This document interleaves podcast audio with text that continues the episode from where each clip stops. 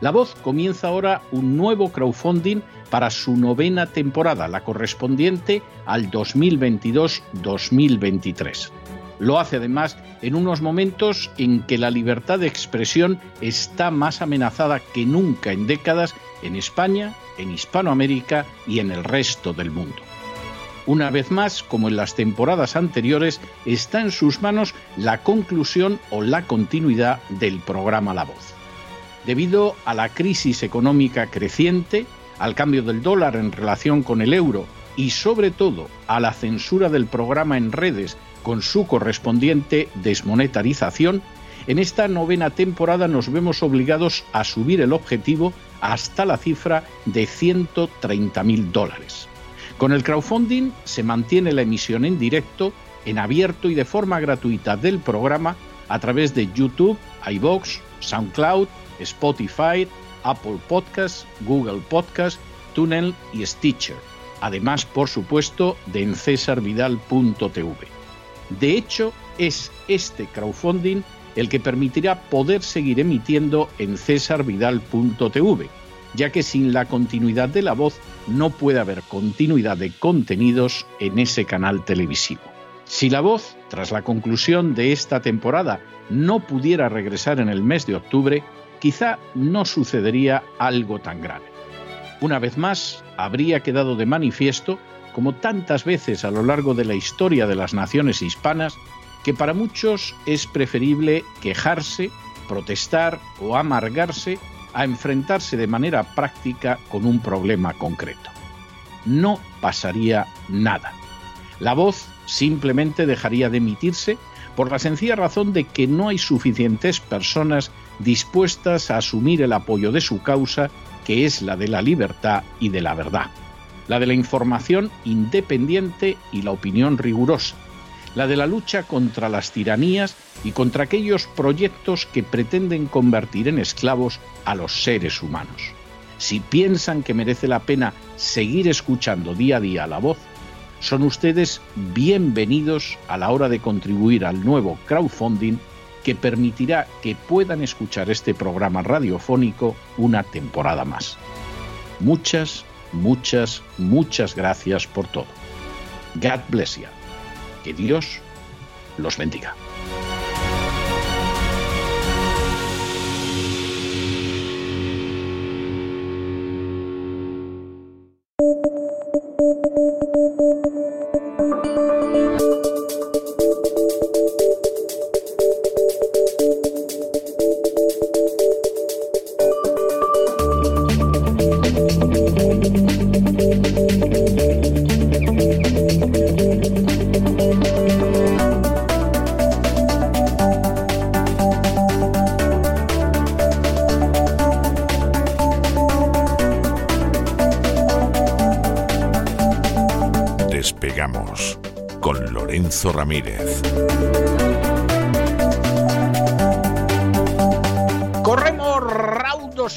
Hacia nuestro avión, atravesamos el umbral, nos tiramos en plancha sobre los asientos, nos abrochamos los cinturones,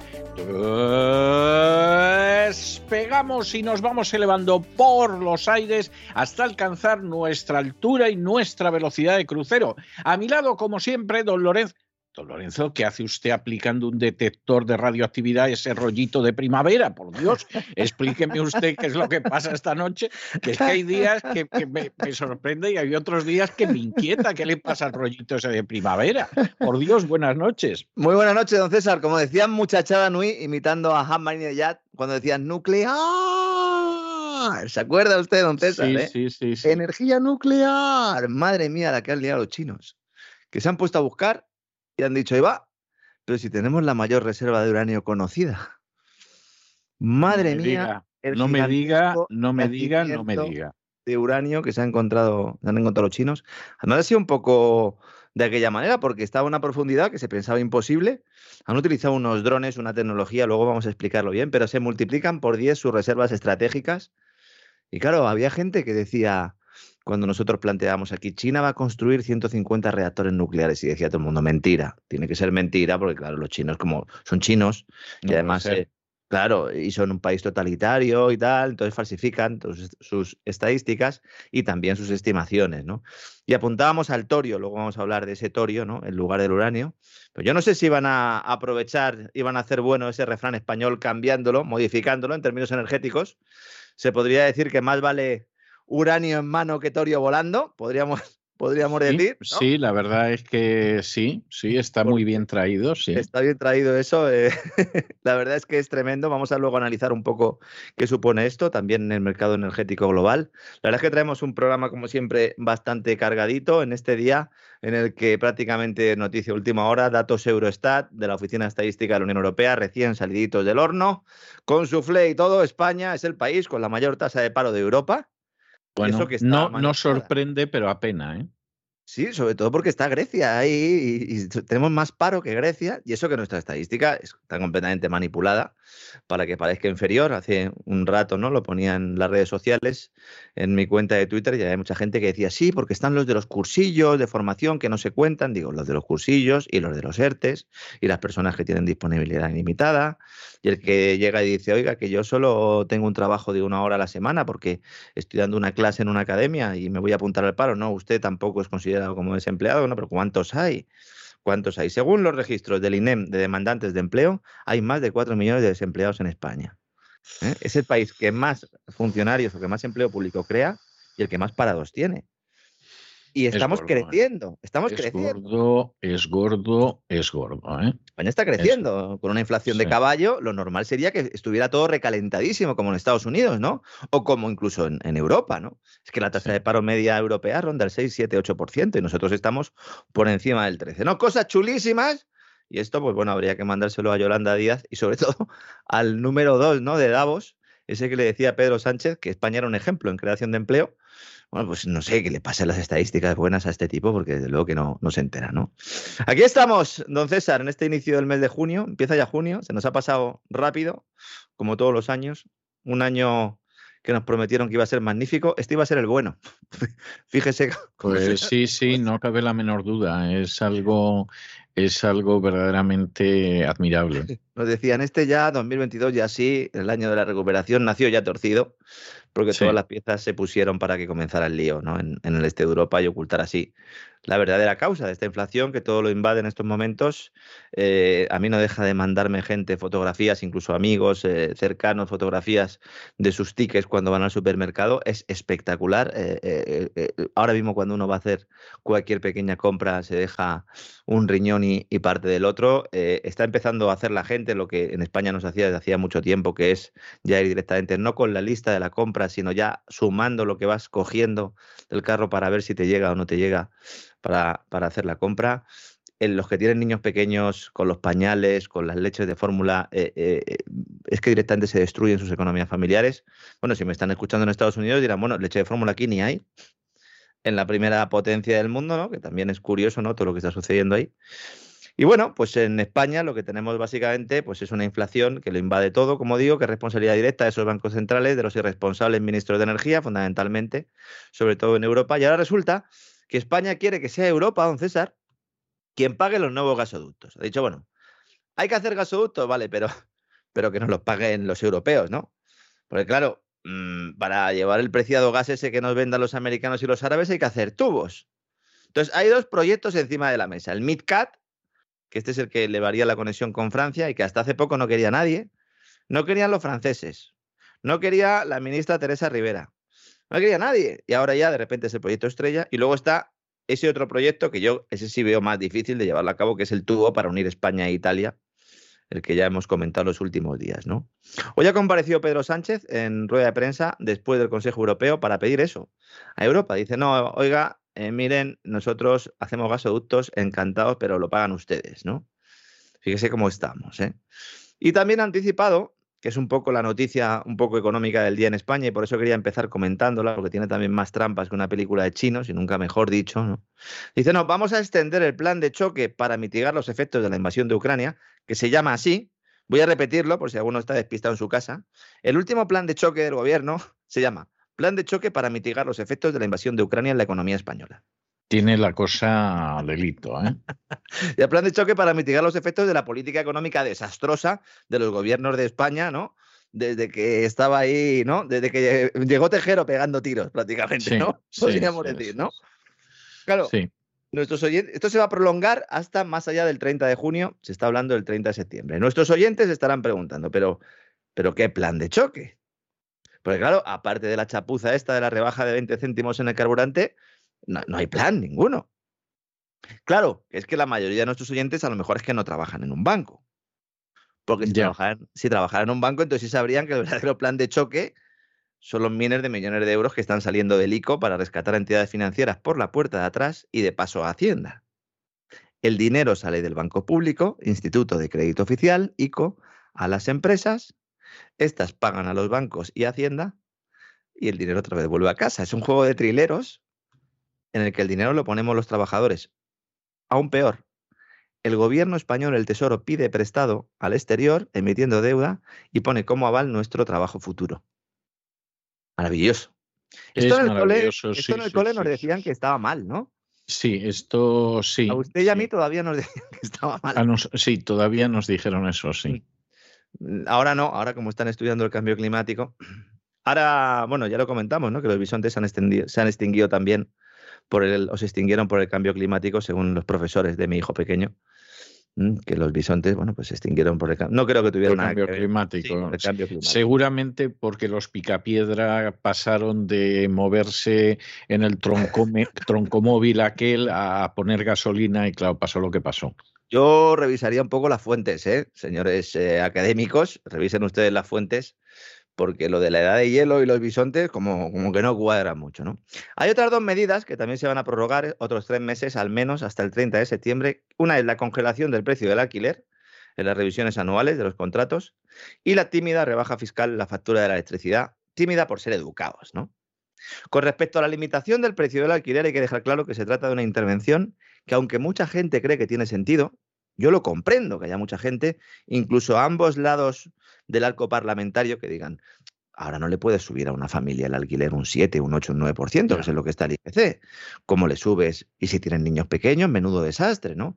Yo lo entiendo, claro, nadie piensa en el propietario que está alquilando esa casa, que en, muchas ocasiones está viviendo en una casa más pequeñita, o se ha desplazado fuera de Madrid, porque no se puede permitir vivir en Madrid, y con ese pequeño extra logra pagar la hipoteca y a lo mejor sobrevivir o, que está pagando unos impuestos salvajes también por la propiedad y, obviamente el alquiler le ayuda a pagarlos. Exactamente, exactamente. Porque claro, todo el mundo piensa en los grandes tenedores de inmuebles, ¿no? No, estamos hablando de todos, esto se aplica a todos, ¿no? Pero yo entiendo que desde un punto de vista el que está en su casa y que diga, pues sí, efectivamente, vamos a poner una prórroga y por lo menos que la revisión anual de la cuota pues eh, no se haga todavía, ¿no? Pero aún así, aun comprendiéndolo, es una medida errónea que aparte de atentar contra el derecho de propiedad del dueño del inmueble más elemental y de violación de las condiciones contractuales, no solo no va a frenar la inflación, sino que va a provocar un aumento ulterior aún mayor de los precios inmobiliarios en el futuro.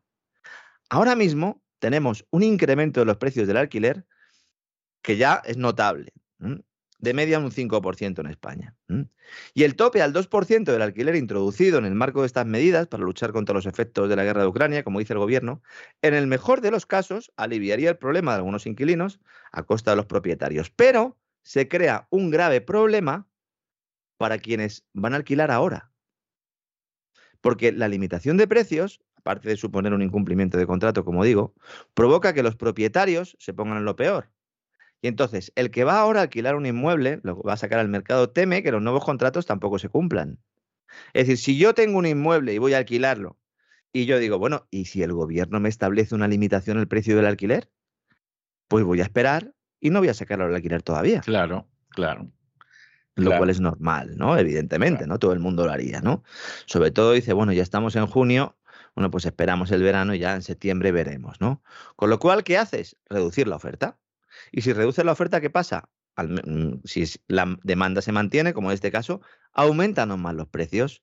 Con lo cual, tal como están advirtiendo todos los especialistas en el sector inmobiliario, muchos propietarios que buscaban inquilino ahora han retirado sus pisos del mercado. Pasando estos a engrosar ese parque de viviendas eh, vacías algunos cifran en el 20%, yo creo que es difícil calcular esto, ¿no? Porque una segunda residencia es complicado saber si está vacía o no, ¿no? Pero bueno, hay otros que pese a todo están dispuestos a alquilar. ¿Y estos qué harán? El que diga, bueno, venga, pues alquilo, pues se protege cobrando de antemano una renta mayor o pasándose al alquiler sumergido, alquiler informal o un contrato a corto plazo. ¿Y quién sufre las consecuencias de esto? Pues la persona que está buscando una casa para alquilar, que es a los que nos dice el gobierno que va a proteger. Veamos. Al final las decisiones económicas siempre acaban fastidiando al que dicen proteger. Claro, como publicitariamente y propagandísticamente queda muy bien el anuncio, nadie se pone a pensar en todo lo demás. Conclusión, habrá menos contratos, precio renta inicial mucho más alto. Este es el resumen que además hace un informe elaborado por FEDEA, es muy reciente por si alguien lo quiere ver. Comentario de las nuevas regulaciones al alquiler, por si alguien está interesado en profundizar. Y se explica muy bien todo ese proceso. Esto sería en el medio y largo plazo, porque si uno va al corto plazo, esto tampoco ayuda a embridar la inflación, porque lo que puedan bajar algunos alquileres o no subir precisamente por esa limitación, se compensa con la subida en los demás bienes y servicios, máxime si la propensión al consumo es mayor entre los inquilinos que entre los propietarios. Me explico. Si el propietario no puede subir el alquiler, eh, el IPC 8, 7, 8, 9%, el propietario es el que se la envaina y dice, bueno, pues entonces yo como lo voy a pasar mal, reduzco el consumo. Pero los inquilinos, los inquilinos no notan ese incremento de precios porque no se les aplica. Con lo cual, el dinero que tienen lo emplean en consumir, aumentando el problema inflacionario. Cuidado con la inflación, que la inflación, lo hemos comentado muchas veces, pero cuando arranca no hay manera de meterla en vereda porque cualquier medida que adoptes, lo que haces es darle más munición. ¿Mm? Sí, es así, es así. Es triste, pero es así y creas inseguridad jurídica. ¿Mm? Porque claro, ¿durante cuánto tiempo van a estar congelados los alquileres? No lo sabemos. Porque claro, ahora lo extienden al 30 de septiembre y luego, porque claro, si luego ya España ha entrado en recesión o está a las puertas de entrar en una recesión técnica, dos trimestres consecutivos de caída del, del PIB, o ya empezamos a verle las orejas al lobo, entonces, ¿qué dirá el gobierno? Entonces dirá, no, no, ahora hay que mantenerlo, porque claro, estamos ya en crisis. Exactamente, exactamente. Cuanto más aumente la diferencia entre el precio de mercado y el precio eh, eh, intervenido, más dificultades habrá, tanto económicas como políticas, para retirar esa intervención. Esto, claro, hay mucha gente que, sobre todo en Latinoamérica, que están acostumbrados ¿no? a las intervenciones de precios, dirán, bueno, pero esto ustedes en España lo tendrían que saber. Pues no, parece que no lo sabemos, ¿no? Todo ello contando con que el propietario de viviendas estaba ya antes de esta medida en una situación muy precaria debido pues, a esa inseguridad jurídica continua, a las eh, eh, continuas también modificaciones de las leyes, la tolerancia con los impagos, evidentemente, el tema de la ocupación, las dificultades para hacer frente a los desahucios. Claro, si además de esto tienes nuevas regulaciones más intervencionistas, tanto estatales como autonómicas, que es a lo que vamos, cuidado. He querido utilizar un poco este ejemplo para ilustrar la ola intervencionista que viene. Siempre que hay inflación, la solución de los gobiernos es la misma. Primero echarle la culpa a otro y luego ya cuando mm, ven que les puede afectar a su electorado, que puede más que nada minar sus posibilidades de volver a repetir, ¿no? Gobierno, entonces anuncian intervenciones de precios. Y cuidado con defender intervenciones de precios cuando hay tensiones inflacionarias, porque el remedio siempre es peor que la enfermedad. Hay economistas en España que están pidiendo a don César una intervención del precio de los hidrocarburos. Esto bueno, esto, esto a mí me deja pasmado. ¿eh? Hay que ver, desde luego hay gente que, es la voz de sus amos y, y, sus amos desde luego no son sus principios. Yo me quedo pasmado, pero es así. Es curioso porque estos son los mismos que llevan mm, años demonizando los hidrocarburos, ¿no? Dicen, no, no, los hidrocarburos malos. Y ahora que suben de precio, dicen, no, no, pónganles precios máximos, porque claro, como su demanda es inelástica y por lo tanto no se puede dejar de consumirlos cuando sube el precio, pues hay que ponerle un precio máximo. Pero no decía usted que ya no hacían falta en la economía los hidrocarburos. ¿Por qué suben de precio, oiga? Primero, porque estamos eh, renunciando a uno de los principales eh, exportadores del mundo, Rusia. Lo hemos explicado mucho, luego vamos a hablar un poco de Rusia. Pero en segundo lugar también, porque lo que nos han dicho es que ya no hacen falta. Y entonces nos ha invertido en buena medida en ellos y ahora que los necesitamos, el ejemplo del carbón está claro, ¿no? Si ahora tenemos que hacer centrales térmicas, ¿esto qué? ¿A quién le vamos a comprar el, carbón? ¿Mm? Claro, esta es la gran paradoja, no son los mismos. A los oyentes de Latinoamérica, insisto, especialmente los que viven en países petroleros, eh, eh, no hace falta explicarles en lo que Hispanoamérica, lo que sucede cuando se intervienen los precios del petróleo o del gas. Si se fijan precios por debajo del mercado, las petroleras dejan de invertir en nuevas prospecciones, dejan de invertir en mantenimiento de la infraestructura. Eso provoca que la oferta de crudo, de petróleo, de gas baje, con lo cual los precios se disparan más. Entonces el gobierno es propia. Bajo la gestión gubernamental tampoco se invierte. Y cuando se hace, pues se cometen errores que acaban destruyendo la producción, ¿no? Y si al final el país tiene una reserva de hidrocarburos envidiables, pues sí, aparece en las listas, pero nadie las saca del suelo. Venezuela, ¿no? Todo el mundo está pensando en Venezuela. Pero hay más. Y si eso sucede en los países que tienen hidrocarburos, imagínese, don César, el resultado cuando se trata de territorios que deben de comprar el gas o el petróleo a un tercero. ¿Cómo vas, alma de cántaro, a establecer precios máximos de una materia prima que no tienes? Es que a mí no me entra en la cabeza, César. O sea, si no, no, es, no, no, sí que es de sentido común. O sea, yo, yo de verdad que a veces tengo la sensación de que vivo en el metaverso, de verdad, pero en un, en un metaverso del absurdo y de lo disparatado y de lo vallenclanesco y de lo esperpéntico. O sea, es que es así, es que es así. El metaverso, ya dijimos, ¿no? Es el universo paralelos, ¿no? Pues, pues Totalmente.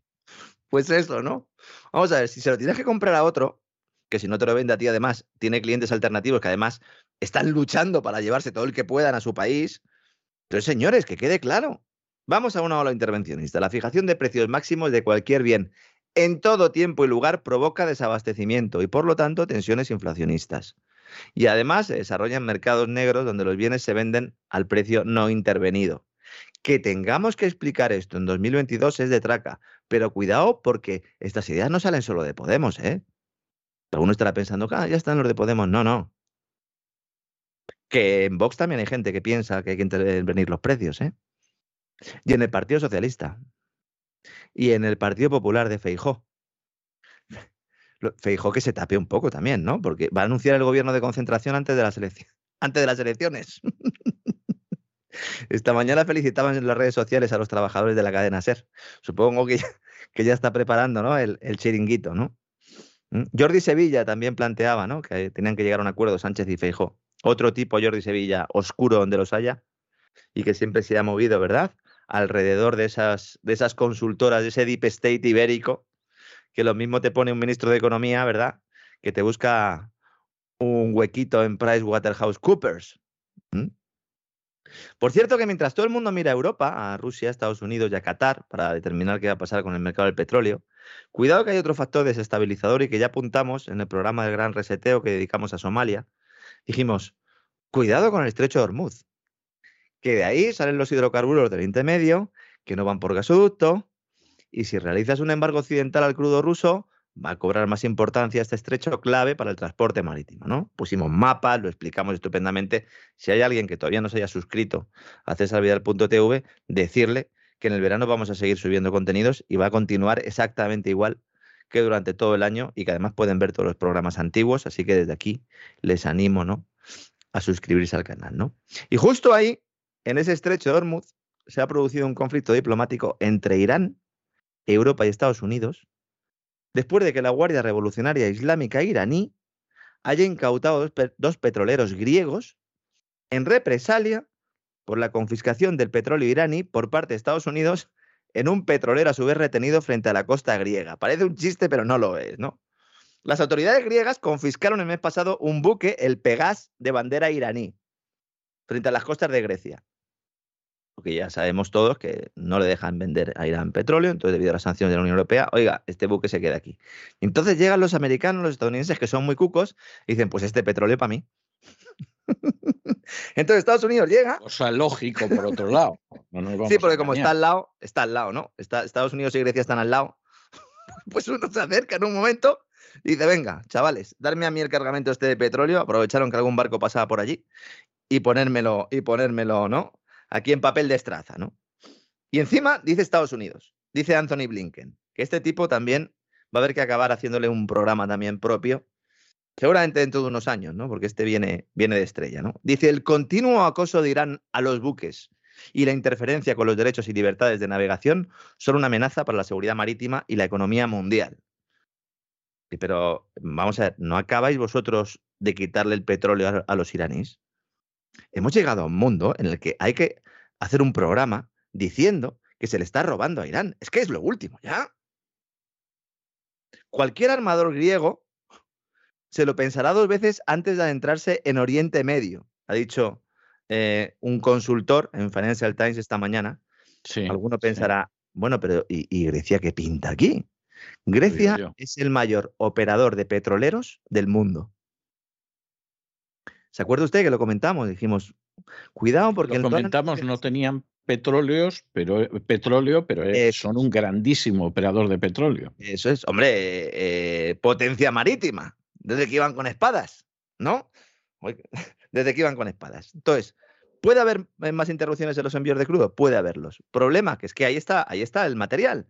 Los mercados mundiales de petróleo eh, eh, mm, dependen en buena medida de que el transporte marítimo, sobre todo por esa zona, se realice de forma adecuada. Entonces está todo el mundo viendo a ver qué puede hacer Irán. Todo esto también teniendo en cuenta ese acercamiento entre Irán y Estados Unidos, porque Joe Biden le abre la puerta otra vez a Irán a llegar a un acuerdo por el tema nuclear y permitirle bombear crudo, porque claro, si vamos a dejar, o Occidente va a dejar de comprarle a Rusia, pues Irán es una opción, pero los saudíes se enfadaron y dejaron de cogerle el teléfono a Sleepy Joe, con lo cual también puede ser, don César, que esto sea una manera de decirle a los saudíes, tranquilos, que los iraníes no son nuestros amigos. ¿Eh? Ya hay que hilar muy fino en la geopolítica mundial, hay que hilar muy fino. Noticia del día, hoy, sin ninguna duda, en el mercado de la energía, el corte de Gazprom de gas, envío de gas a Dinamarca y a Alemania. He visto titulares que decían, Putin corta el gas a Dinamarca y a Alemania. Esto es falso. Es falso. La empresa estatal rusa Gazprom ya dijo ayer que hoy iba a detener los envíos del gas a la empresa Shell Energy para suministros en Alemania y a la empresa Ørsted en Dinamarca. ¿Por qué? Porque no quieren pagar. No quieren pagar. No quieren abrir una cuenta en Gazprom Bank, la famosa cuenta especial que hay, y pagar.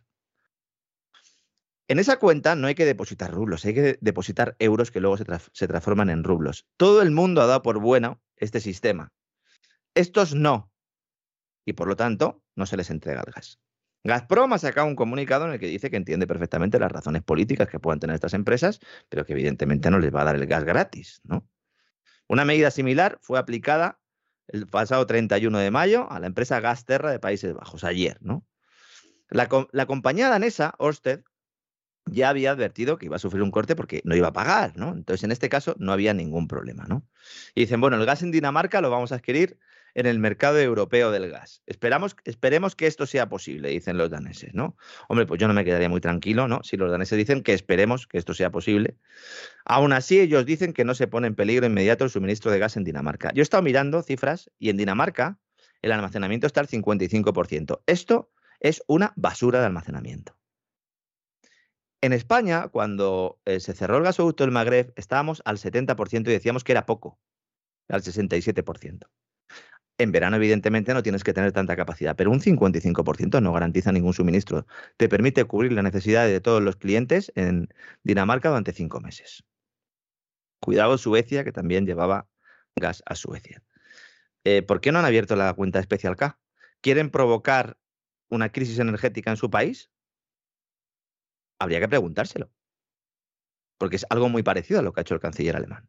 En el caso de Alemania, Gazprom dice que había sido notificado, le habían comunicado la negativa de Shell Energy de pagar en cuenta de especial K. Y entonces dijo, bueno, pues entonces evidentemente tenemos que rescindir el contrato, ¿no? Y esto hace que mucha gente publique que Putin corta el gas a Alemania. Shell Energy es una de las muchas empresas que traen gas de Rusia. De hecho, no es la mayor. La mayor se llama Uniper y la segunda mayor se llama RWE, por si alguien quiere buscarlo, que son dos de las principales empresas de energía germanas que estos desde el principio abrieron su cuenta especial K, están pagando y no ningún problema de suministro. De hecho, ha hecho unas declaraciones el responsable máximo de Uniper diciendo, como otras compañías alemanas y europeas, hemos cambiado el método de pago para las entregas de gas de Rusia de acuerdo con el nuevo mecanismo. Y no ningún problema. ¿Qué pasa? Que es que hay otros países que también se están viendo afectados. Y justo son Polonia, qué casualidad, Bulgaria, Finlandia. ¿A qué están jugando? ¿Para quién están trabajando? Su trabajo, en teoría, de estas empresas, de las estatales, podemos eh, discutir, ¿no? Si hay algún tipo de orientación política, pero si eres una empresa, lo que tienes que garantizar es el suministro a tus clientes, ¿no? Y si lo único que te, están diciendo es que pagues en una cuenta corriente determinada, pues tendrás que pagar en esa cuenta corriente. Sobre todo cuando los demás lo están haciendo. ¿Mm? Apunten la matrícula porque todos estos son los responsables de cuando venga el invierno que viene y haya racionamientos en el centro de Europa y nos corten el gas a los españoles. Todos estos son los responsables. Y ninguno de estos habla ruso. Bueno, a lo mejor sí, ¿no? Pero por lo menos de origen ruso no son. Hay caza de brujas, ya están ya buscando en Ucrania, ¿verdad, don César? A, a los que están en el gobierno y tienen algún abuelo ruso o algo para pasarlo a cuchillo, ¿no? Están ya cargándose a la defensora del pueblo, ¿no? Creo que ha sido la última. La defensora del pueblo ha caído, pero además las causas por las que ha caído son mortales de necesidad. ¿eh? O sea, vamos a ver, oficialmente es que dicen que no ha hecho nada o sea, que no se ha ocupado de, mm. de, los refugiados, etcétera, etcétera, pero extraoficialmente parece ser que le han dicho a alguien, oiga, que esta tipa está contando historias totalmente falsas sobre atrocidades cometidas por soldados rusos y vamos a ver, en la propaganda se miente, pero también con cierta mesura, ¿no? Y entonces alguien, como si a esta señora se le hubiera ocurrido mentir por su cuenta y riesgo y sin obedecer órdenes, ha dicho, pues nada, nada, se la quita de en medio porque difundía historias falsas sobre las atrocidades rusas, ¿no? Lo cual es, es impresionante. A mí me da la sensación de que alguno de los aliados de Zelensky se está hartando bastante de Zelensky. Bueno, por, si eh, eh, acaso, por si mm. acaso ha mandado a los padres a Israel.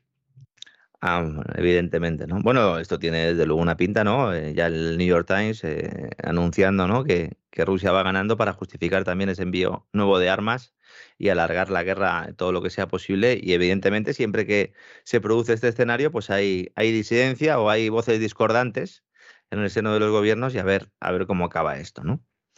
Cuidado con el tema del gas, porque la gente todavía no es consciente de cómo se ha alterado la geopolítica global, porque a partir de ahora todo el mundo está con un mapa mundi buscando dónde hay gas. Pues claro, si nos lo pueden cortar, ¿dónde lo compramos? ¿Y a quién? ¿Quién tiene gas natural licuado? Nuevos yacimientos. Esto es una muestra más de que todos aquellos que siguen teniendo una visión reduccionista, hablando siempre del pico de las materias primas, diciendo ya no, ya no vamos a encontrar más, ya las que hemos encontrado son las que son y a partir de ahora tenemos que ir a un decrecimiento económico. Oiga, que esto es una cuestión de incentivo. Si de repente hace falta gas, se va a buscar debajo de las piedras. El caso del uranio que hemos comentado antes de China es paradigmático. Un equipo de geólogos chinos ha descubierto uno de los yacimientos de uranio no más grandes de China, sino más grandes del planeta. Multiplicando por 10 su reserva estratégica y convirtiendo de forma automática en China, que, estaba lejos de ello, en la primera potencia del mundo. ¿Mm? Hasta ahora China había dependido de otros países para obtener el uranio.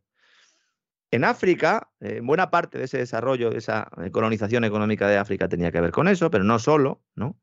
China estaba en el noveno lugar de la lista y ahora está la primera. Las autoridades nucleares chinas han dicho ellos mismos que se han sorprendido, porque claro, ellos estaban buscando, estaban analizando, porque claro, ellos apuestan por la nuclear, nunca lo han ocultado, tienen un plan de desarrollo de reactores, fundamentalmente eh, utilizando nuevas tecnologías, utilizando el torio, pero querían, anunciaron un plan para desarrollar hasta 150 reactores. Y entonces lo que dicen es que estos nuevos yacimientos están a miles de metros de profundidad, después de haber surgido el manto terrestre, y probablemente se habrían formado en, en terremotos, en violentos movimientos tectónicos, ¿no? Entonces no los han encontrado de manera fácil, pero lo han logrado gracias a una nueva tecnología que tienen, que son unos nuevos sensores aéreos que son capaces de detectar el pequeñísimo rastro de calor producido por el mineral radioactivo, con una precisión sin precedentes en una amplia zona. Lo han probado y le han tocado, le ha tocado, le ha tocado la lotería. Ahora mismo hay una excitación, una locura en la autoridad nuclear china que puede incluso modificar toda la estructura y todo ese plan de desarrollo de reactores nucleares, porque como digo, ellos habían dicho que iban a apostar por el torio, van a, empezar a probar su planta nuclear de torio ya en septiembre. Eh, el, el, torio es con sal fundida, un reactor de sal fundida, que además puede ser más pequeño que un reactor normal. Muy importante esto, los pequeños reactores nucleares. ¿Pequeños reactores nucleares? ¿No invertía en esto un señor que se llama Bill Gates? Ahí va. Pues sí, ¿verdad? Invertía en esto, en unos pequeñitos, junto con un tipo que se llama Warren Buffett, el oráculo de Omaha, más oráculo que nunca. Pues sí, efectivamente. Estos reactores eh, están todavía eh, diseñándose de forma experimental, como digo, China va a probarlo en septiembre, y son relativamente fáciles de diseñar y han captado la atención internacional este tipo de reactores. ¿no? Pueden desempeñar un papel fundamental en, en esa futura transición a la descarbonización, porque claro, la energía nuclear aunque tiene el problema de los residuos, no emite CO2. Y es, que el tamaño del reactor es de 3 por 2, de 3 metros de altura por 2 eh, metros y medio de, ancho, ¿no? Aunque luego hay otros elementos para el funcionamiento de la central, ¿no? Y esto tiene mucho sentido, ¿por qué? O tenía mucho sentido, ¿por qué? Porque China tenía mucho torio o tiene mucho torio, pero no tenía uranio.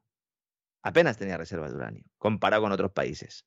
Y la escasez de uranio había provocado que apostaran por el torio. Pero claro, ¿ahora qué va a pasar? Porque si tienes un montón de uranio, los franceses tienen que estar comiéndose las uñas por los pies ahora mismo, que son el principal país nuclear en Europa, ¿no? Alguno en algún medio de comunicación estaba ya titulando, ¿no? China se hace con la mayor reserva de uranio para armas nucleares. Hombre, hombre, pues sí, sí, también, bombas también puedes hacer, pero aquí lo importante no son las armas nucleares que pueda tener China, que tiene y que tendrá, etcétera, etcétera, ¿no? Sino la capacidad que puede tener para generar energía barata, eh, para tener un suministro constante, sin interrupciones, para no depender de otras fuentes de energía. Estoy pensando, por ejemplo, en el, en el carbón que compran, eh, eh, que compran incluso los australianos, ¿verdad? Algún país en Hispanoamérica estarán diciendo, bueno, ¿y qué va a pasar? ¿No me van a seguir comprando algunos productos? Bueno, pues habrá que ver. Habrá que ver porque puede ser la energía nuclear la gran solución no será porque algunos no llevamos 20 años diciéndolo, don César. Pero, pero 20 años. 20 años. En España, ¿qué hemos hecho con la energía nuclear? Bueno, pues todo el mundo lo sabe, ¿no? Hemos eh, decidido, no hemos sido como los alemanes, que directamente lo cerramos todo, sino que aquí siempre decimos, bueno, cuando se acabe la vida útil la cerramos. Bueno, venga, ampliamos un poquito la, la vida, ¿no? Y alguno pensará, bueno, claro, pero si es que nosotros no tenemos uranio ni nada. Pues sí tenemos uranio. España tiene agárrense, señores, a la silla o lo que tengan a mano. Si van en el autobús y, van a la una señora, no, no agarren nada. España cuenta con las reservas de uranio más importantes de la Unión Europea. Mira, mira qué calladitos se lo tenían, ¿eh? Y, estas reservas de uranio, ya por intentar eh, culminar el descubrimiento, que habrá gente que estará en estos momentos diciendo no puede ser lo que yo he oído, no puede ser, no puede ser. Eh, ¿Esto en manos de quién está? Pues de, momento en manos de nadie. no, no lo, digo, sacarlo, ¿no? lo digo porque tanto el Partido Popular como el Partido Socialista se han dedicado a vender la riqueza nacional a manos llenas. Y entonces es de esas cosas que a mí me gustaría saber exactamente que en manos de quién está esto. Pues mire, hay unos australianos que han preguntado. Hay unos australianos de una empresa que se llama Berkeley, Minera España, que han dicho, oigan, eh, ahí hay uranio, ¿lo puedo sacar yo? Mira, déjenme, sacarlo qué casualidad, qué casualidad. Mire qué casualidad. Dice que yo hablo inglés y tal fluido, déjenme sacar el horario a mí, que yo esto lo hago, además yo tengo estudios, o sea, no soy un tipo que vengo aquí con nada. ustedes. Exactamente, ¿no? España tiene capacidad para cubrir la demanda nacional y no depender de las importaciones procedentes de Rusia y otros países eh, con fiabilidad jurídica cuestionable, dice los señores de Berkeley Minera España. Estos tipos han hecho un estudio, han visto que España, atención, ¿eh? podría ser independiente solo con el uranio en materia energética. Mira.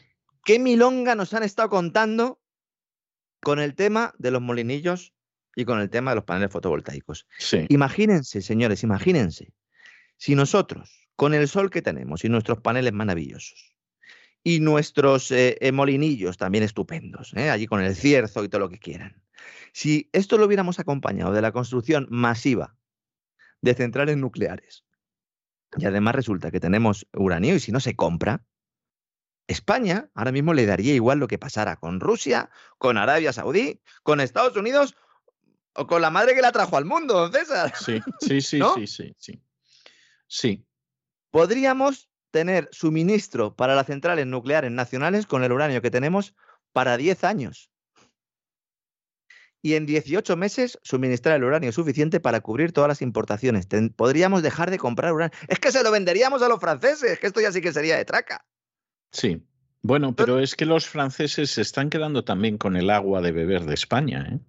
O sea, es que, vamos a ver, eh, la gente no se entera, pero en estos momentos España cada vez es más un protectorado dentro de la agenda globalista. Nos ha tocado además que, que, quien se dedique a saquear España sea Francia, lo cual, dicho sea de paso, no debería sorprenderle a nadie, porque existe una larga tradición. Hay una empresa que se llama Suez, ¿verdad? Que supongo que es a la que está usted haciendo referencia.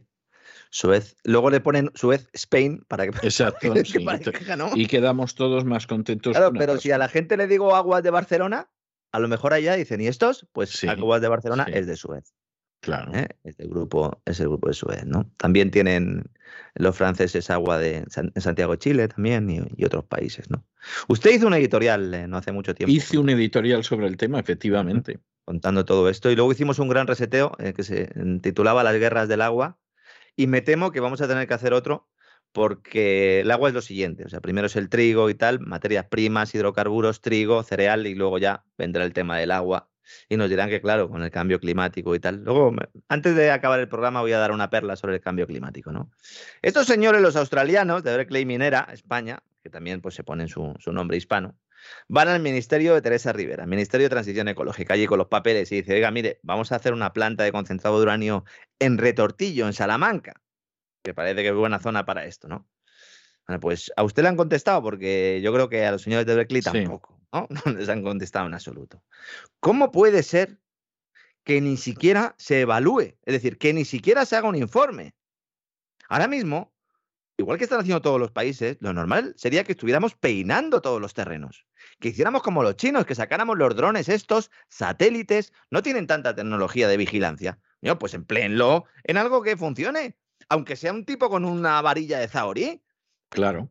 Vayan a buscar que, viene el invierno, que ahora estamos aquí con el pantalón corto y la cañita y el helado, que cuando venga el invierno nos vamos a enterar. Y ni siquiera somos capaces de plantear y de sumar dos más dos y decir si tenemos uranio a lo mejor nos conviene hacer centrales nucleares, que las centrales nucleares no se hacen en dos días. No. Mm. Pero claro, si no tienes una política energética mm, integral, como le ni la menor intención de tenerla, dicho sea de paso, ni la menor intención de tenerla.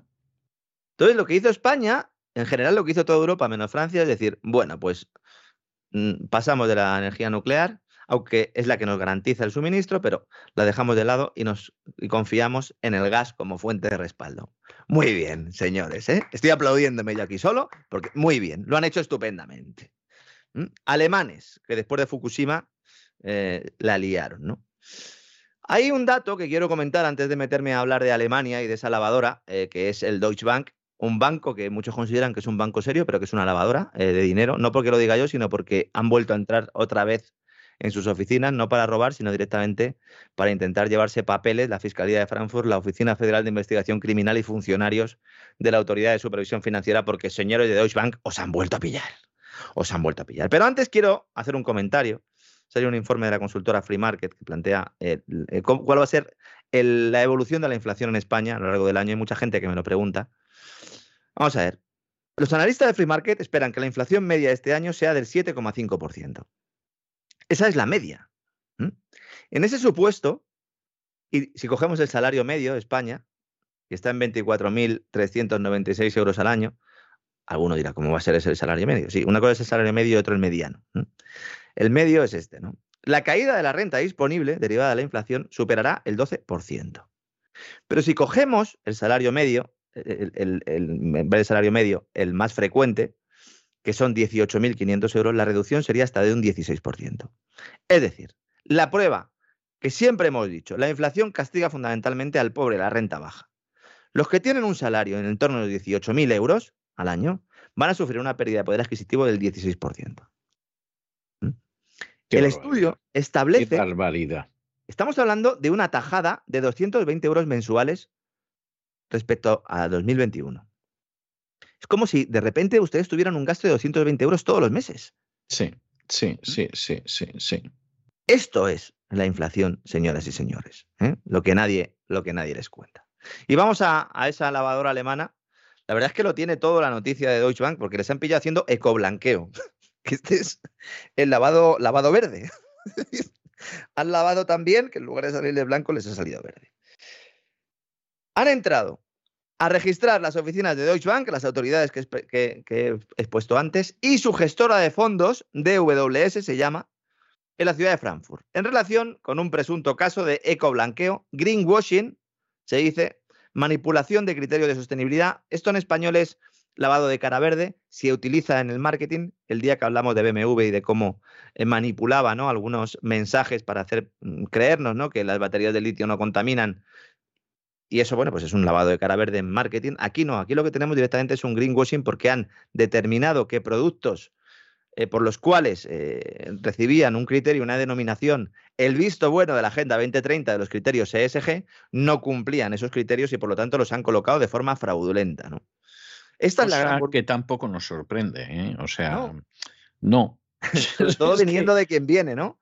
Exacto, si es que ya las cosas como son, o sea, eh, tenemos que informar de atrocidades y al mismo tiempo reconocer que las atrocidades no nos sorprenden, ya no hacen mella en nosotros, no nos escandalizamos, ¿no? A veces tenemos una náusea, eso sí, mm. pero, pero efectivamente es así porque, porque estamos hartos ya de ello, ¿no? De hecho, hemos planteado en anteriores programas, bueno, pero esto de los activos financieros sostenibles según los criterios ESG, ¿qué pasa? Que se le coge, se le pone el sello, esto es verde y entonces ya lo puedo vender e incluso son activos que en el futuro el Banco Central Europeo me podrá comprar en los rescates porque es en eso en lo que se está pensando, ¿no?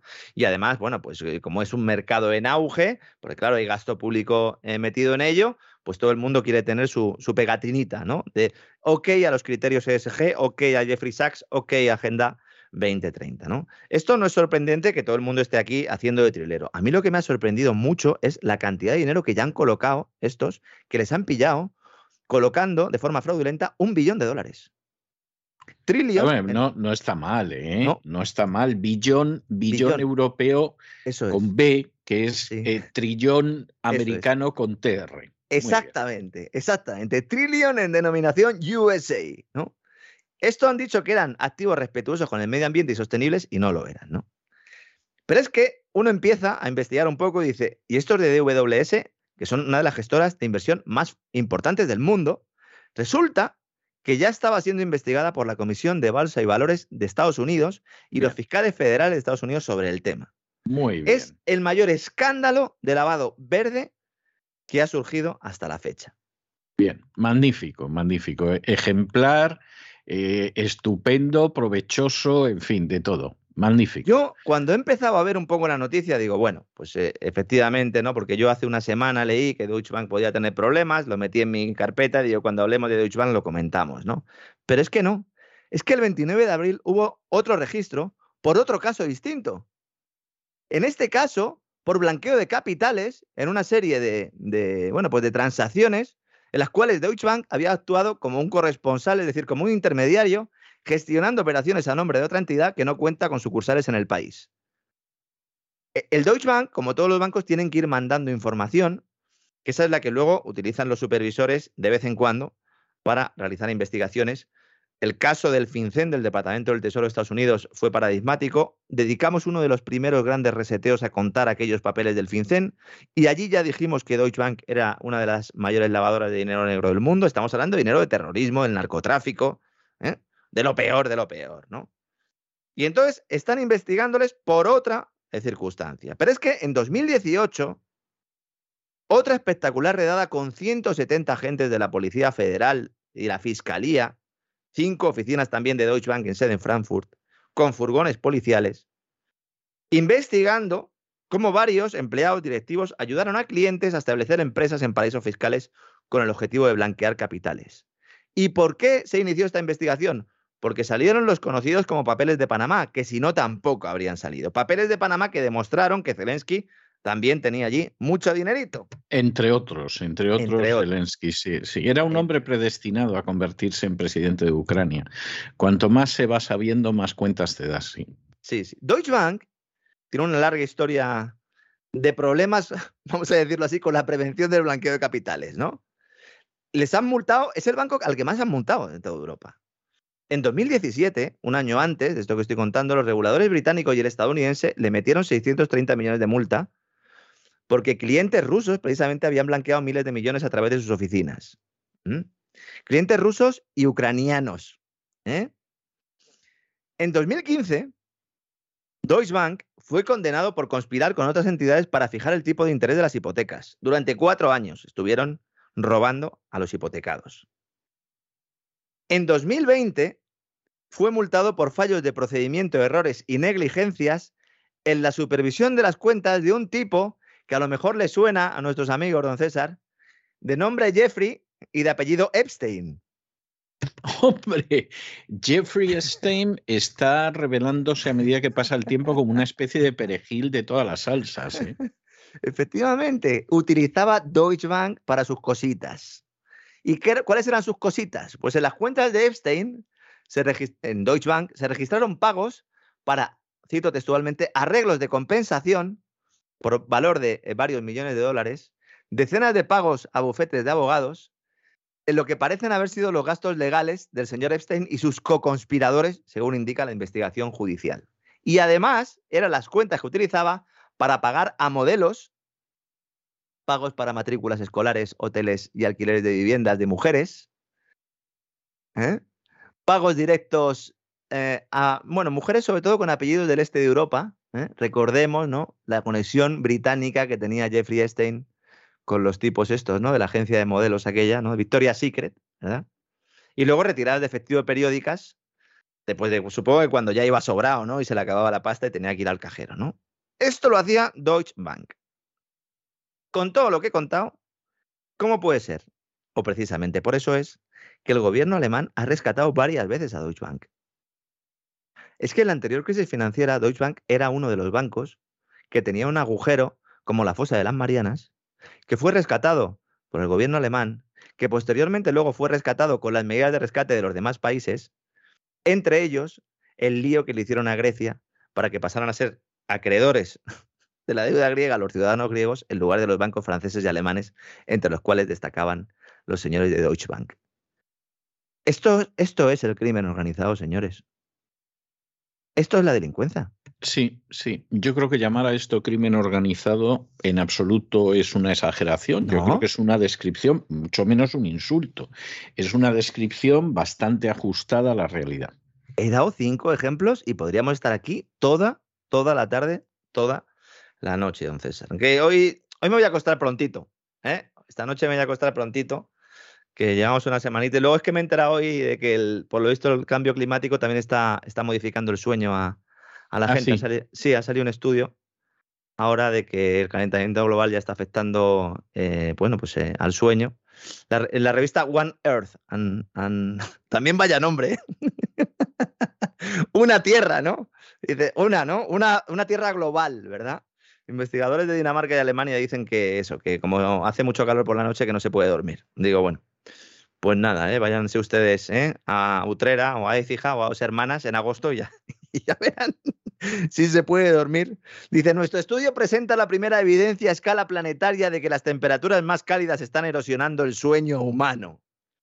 Miren, señores de la Universidad de Copenhague, a mí los que me quitan el sueño son ustedes. Con estos estudios y con las cosas que tengo que leer todos los días en los medios de comunicación, que bueno, pues es mi trabajo, ¿no? Alguno decía el otro día, bueno, es tu trabajo, te aguantas, ¿no? Pues sí, me aguanto. Pero bueno, si puedo quitarles, ¿no? Eh, un poquito de peso, ¿no? Llevar un poco la cruz, ¿no? De nuestros queridos oyentes, aunque sea solo en estas noticias que contamos todos los días, pues yo contento, duermo un poquito menos y ya está. Si yo soy de madrugar, ya me estoy haciendo mayor, entonces salía, cuando llegaba yo de joven a mi casa y me encontraba a mi madre a las 6 de la mañana planchando, ¿eh? Y yo decía, esta gente, ¿no? O me encontraba a mi padre en la terraza a las 8 de la mañana y yo decía, pero esta gente, ¿por qué no duerme más en fin de semana? Sí, sí. claro, qué bisoñez, ¿no? Ahora yo estoy a las siete y media todos los días de pie y usted antes. Usted yo llevo desde las cuatro aproximadamente en pie. Generalmente me levanto a las seis, ¿eh? o sea, no, no es el caso de siempre, ¿no? Generalmente me levanto a las seis. Pero hoy llevo desde las cuatro, porque como sabe usted, mañana tengo una intervención quirúrgica, tengo que dejar arregladas multitud de cosas y, hay gente que parece que, deciden que como no vas a poder arreglar ciertas cosas, pues, pues te las desarreglan más. Pero ah, fíjese, con todo y con eso, con todo y con eso, hoy he tenido una buena noticia que voy a compartir con usted. Ah, muy bien y de paso con los oyentes, y es que me han llegado dos sentencias en las que he vuelto a mojar la oreja a los miserables sicarios de la agencia tributaria. Y la Administración de Justicia me ha dado la razón en dos recursos que habíamos presentado y en los que evidentemente ha quedado claro que la agencia tributaria violenta, escupe y se defeca en la ley siempre que quiere y desgraciadamente la gente pues no se enfrenta con ello. Yo en este caso me enfrenté, como era de esperar, el TEAC, que es un tribunal que depende de, de Hacienda le dio la razón a los sicarios de la agencia tributaria, miserables buscabonus, esbirros, chupasangres, y sin embargo, cuando esto llegó a la Administración de Justicia, admitió mi recurso y me ha dado la razón a mí en dos causas diferentes. Entonces, bueno, digamos que esto, no voy a decir yo que compense tener que levantarse a las cuatro, que no me apetecía lo más mínimo, pero bueno, bueno, algo, algo endulza el momento, ¿no? Uno ve que ocasionalmente hasta en España se hace justicia. Muy bien, don César, pues eh, lo aplaudo, lo celebro y menos mal que se lo ha contado a los oyentes porque seguro que no sale publicado en ningún medio de comunicación. esto, esto porque cuando a uno le dan la razón en contra de Hacienda, pues no suele salir publicado y son muchos casos. Aquí lo hemos comentado en muchas ocasiones, ¿no? Más del 51%. Exactamente, más del 51% de veces los tribunales al final dan la razón al perseguido, ¿no? Al estigmatizado, lo cual pues eh, también que yo animo a todo el mundo que considere que ha sufrido un atropello a que en la medida de sus posibilidades pues se oponga en muchos casos eh, y para cantidades que a lo mejor no son muy excesivas, a lo mejor tampoco hace falta un gasto muy importante en abogados, pero bueno, por lo menos peleenlo y lúchenlo porque lo que está mal está mal, ¿no? Aunque lo haga Hacienda, precisamente porque lo haga Hacienda. Tengo que decir que además estas me parece que son las resoluciones séptima y octava en las que la Administración de Justicia me da la razón. ¿eh? Y, por supuesto, la agencia tributaria se dedica a idear nuevas maneras de perpetrar el fraude de ley, porque, claro, eso de que la, le hagan morder el polvo a la agencia tributaria escuece mucho a los buscabonus y además claro, aquí existe el temor de que cunda el ejemplo, ¿no? Pero claro, es que el buscabonus tendría ahora que sentarse en el banco. Claro, esa es la historia. O sea, tendría que tener responsabilidad el que ha hecho esa inspección o el que ha hecho esa persecución. Oiga, pues es ilegal lo que han hecho, muy bien, pues entonces usted, que se llama Perico de los Palotes, se sienta ahí y a lo mejor pues se puede acabar en la cárcel. ¿No? Sí, sí. Claro, esa es la eh, historia. Claro. Sí, porque además aquí yo creo que se percibe un claro ánimo hay, prevaricador. Hay, que haya dolo ya. No, siguiente, hay un dolo, exactamente. No es que no es que haya dolo, es lo siguiente. O sea, esa es la realidad. Y encima esta gente no solo nos responde, sino que le dan bonus. Pero bueno, pero, pero mm. ¿esto qué es? Esto es como si a usted le roban la cartera en la calle, al cabo de 10 años juzgan al delincuente, le dicen efectivamente le robó usted y a continuación al delincuente le imponen la orden de Isabel la Católica. por Dios. O sea, y además no va a la cárcel, claro, es vergonzoso. Pero eso pasa con los... Y sigue perpetrando y sigue haciendo lo mismo, que es el problema. Sí, sí, sí, sí, sí, sí. Bueno, pues una buena noticia. Hemos acabado el despegamos con una buena noticia, don César. ¿Ha visto al final? Me ha ayudado un poco usted, la verdad. Sí, sí, además estoy, estoy encantado de haberlo hecho. La verdad es que me parece muy bien. O sea que en ese sentido estoy, estoy encantado, sí. Bueno, pues mañana seguimos eh, eh, volando en este desarrollo, ¿no? Esta, este análisis de la actualidad económica, don César. Eh, a ver si podemos hacer el programa y si no, bueno, pues cuando sea, ¿no? Cuando ya termine de usted recuperarse, evidentemente nosotros seguiremos con el programa eh, con la mayor normalidad posible. Muy bien, así sea. Un abrazo muy fuerte. Un fuerte abrazo, don César.